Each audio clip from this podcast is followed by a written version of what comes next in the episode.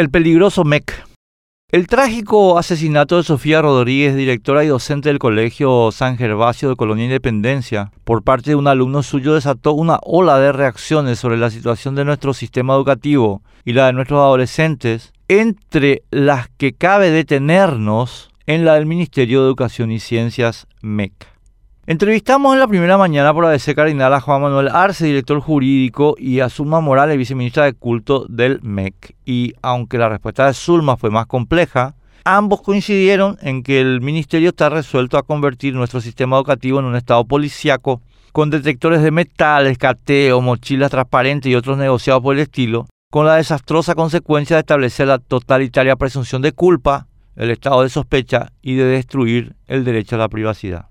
Juan Manuel reivindicó la obediencia como valor y Zulma afirmó que la seguridad obliga a sacrificar derechos en la emergencia. Es la línea del totalitarismo sin disimulo alguno. Sacrificar los derechos con la excusa de la seguridad es el cuento con el que todos los tiranos y todas las tiranías de la historia han engañado a la gente para convertirla en esclava, en rebaño. La respuesta del MEC y de los mercaderes que no tienen escrúpulo alguno con tal de vender mochilas y escáneres y de sus alquilados no puede ser más errada, más nociva, más deleteria, porque ya no queda nada peor que ella. El problema del asesinato de Sofía tiene que ver con contenidos completamente insatisfactorios, con relacionamiento social completamente desatendido, con incomprensión absoluta de la necesidad de reconocer el desarrollo hormonal, con la represión como instrumento cotidiano de la enseñanza.